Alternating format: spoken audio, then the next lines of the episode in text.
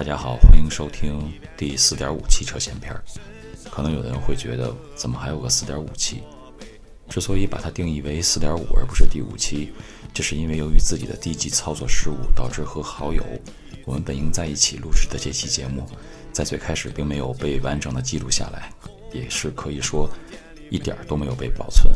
所以大家现在听到的这个版本只有我自己。呃，我也是通过这个方式继续完成本应该跟好友一起完成这个节目。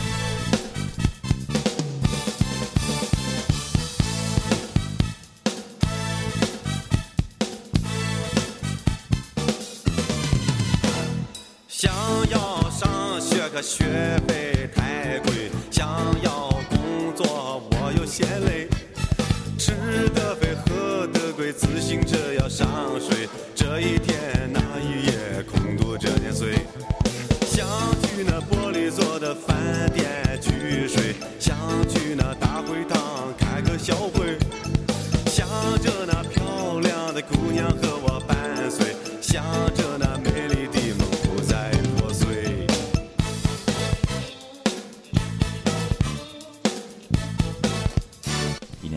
对于我们中国人来讲，最重要的春节已经过完了。地铁和公交再一次恢复了往日的拥挤，送餐电动车集群还有快递小哥们又开始在城市里川流不息。大家回归日常的工作状态也有一周多的时间了。虽说春节已经结束了，但可能大家的心思还沉浸在过年的那股劲儿里。所以今天就和来就来和大家聊聊年后综合症这个事儿。这说到年后综合症，这是一个现代病，是加引号的综合症。在过去本没有这样或那样的病。说到这个病的症状，我能够想到的就是能拖就拖，年后头几天的班基本上也就是混，更像是换了个地方给自己再多放两天假。其实你也不能说这是错的，分工协作这个事儿早就成为了现代社会的主要标志之一。我们更多扮演的角色只是大流水线上的一环。你可以想想，其他环的上班时间有可能比你这儿要晚，你这儿是上班了，但其他环还没到位，这就造成开始正式上班那几天，你有可能什么也做不成。年后综合症对于在写字楼里面办公、朝九晚五特固定的那一波人来说，它的体现会更明显，症状持续时间至少要一周。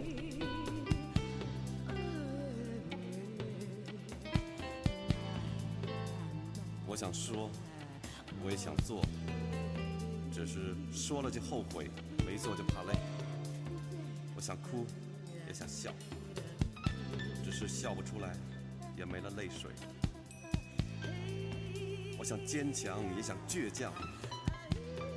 可我没有勇气，一已成灰。光阴好似流水，时间那么珍贵。今天的我依旧什么都不会。我不想荒废，也不想累赘，怕的只是一切全白费。也是因为大家平时的工作状态太模式化、太固定了。反之，对于从事服务行业的人来说，影响并没有那么大，因为基本上大家实行的都是早晚班倒班制。要我真正去探究到底是什么给我们带来了所谓的这个年后的综合症，也就是说年后综合症的病因。如果我们要探究这个，在我自己看来有这么两点：我们的假期有点少，且过于集中。作为社会人，多数的我们并不是那么会处理好来自生活还有工作工作中的各种压力，这就导致所有的人在假期到来的那一瞬间会集体释放、集体放空，再也不愿意过往关于工作的一切。另外一点，对于一直居住在这座城的人们来说，大家会额外珍惜过年的那几天，这是因为，在那几天街道空空，车也好坐了，周围平静了许多，没有那么吵。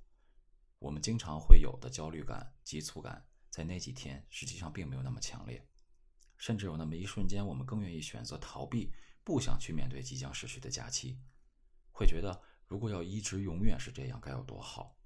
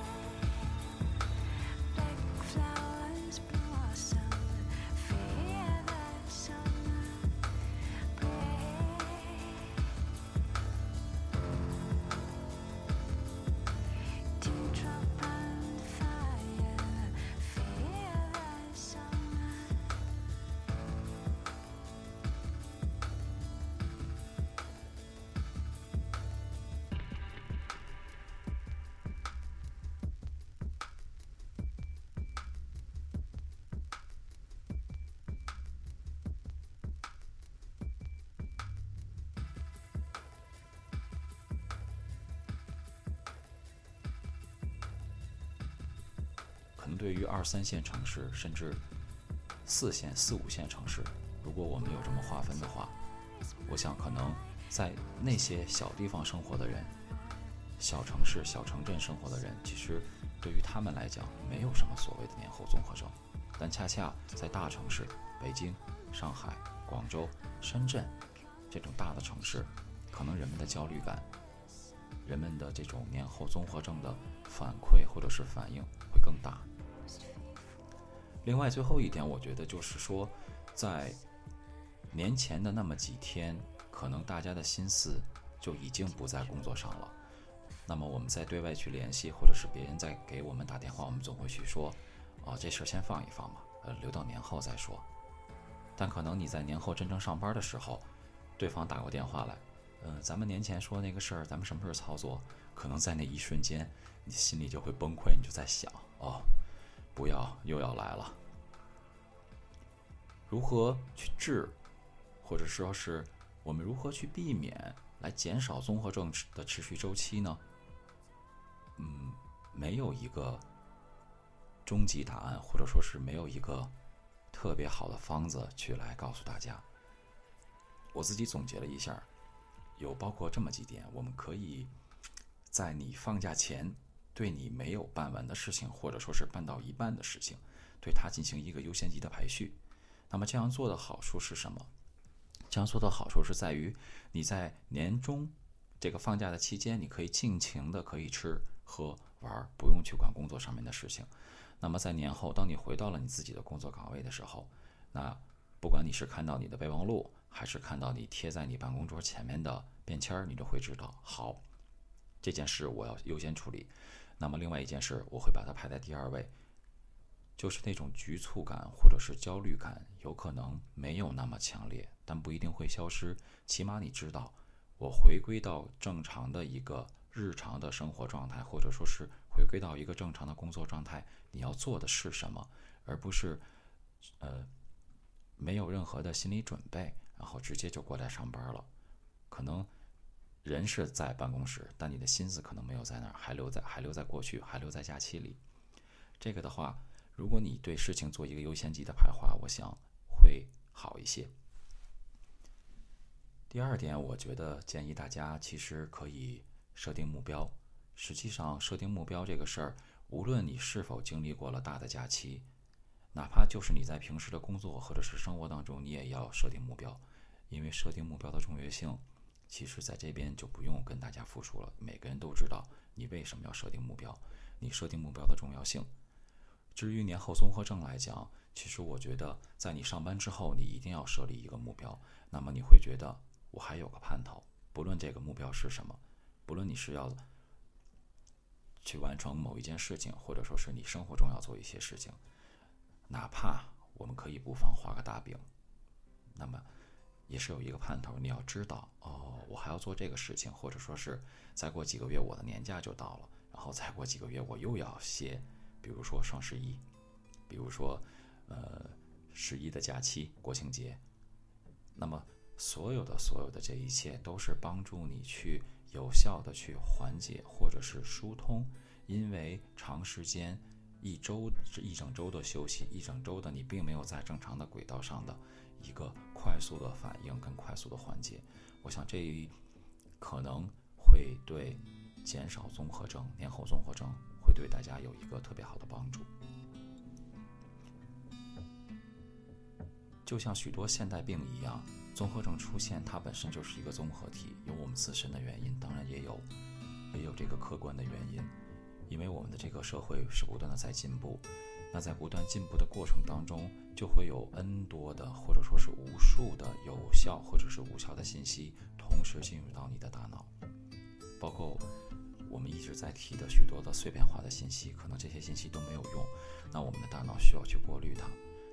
但我们的大脑是否真的有这个承载能力，或者是有足够大的空间，去在吸收有用跟无用的信息？然后第二步再进行过滤呢？我想不是每一个人都有这个能力，或者说是每一个人都能够处理好，包括我自己也是。所以我在想，希望这个节目，这期节目能够带给我们一些启发。你要做的是去正确面对你在生活、你在工作中遇到的各种问题，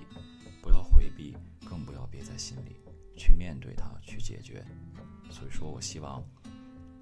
这期节目实际上它的时长可能不会太长，那么马上就要到尾声了，希望没有浪费大家的时间去来听我这边唠叨。那么，在这边说一个题外话，实际上我们在和朋友录这期节目录第一遍的时候，我们在讨论当中就是讨论出了一个特别特别好的话题点。那么这个话题点也会作为扯闲篇第五期的话题点。可能在那一期当中，可能我们就没有那么正经，或者说是会有一些特别好玩、特别有意思的故事会在节目里跟大家分享。那么，如果你也有想说的话，你也有嗯自己对于年后综合症的看法，也可以在荔枝 FM 去给我留言。然后，如果你是苹果的设备呢，你也可以通过苹果自带的 Podcast 来收听我们的节目。在这里，嗯。扯闲篇，希望大家，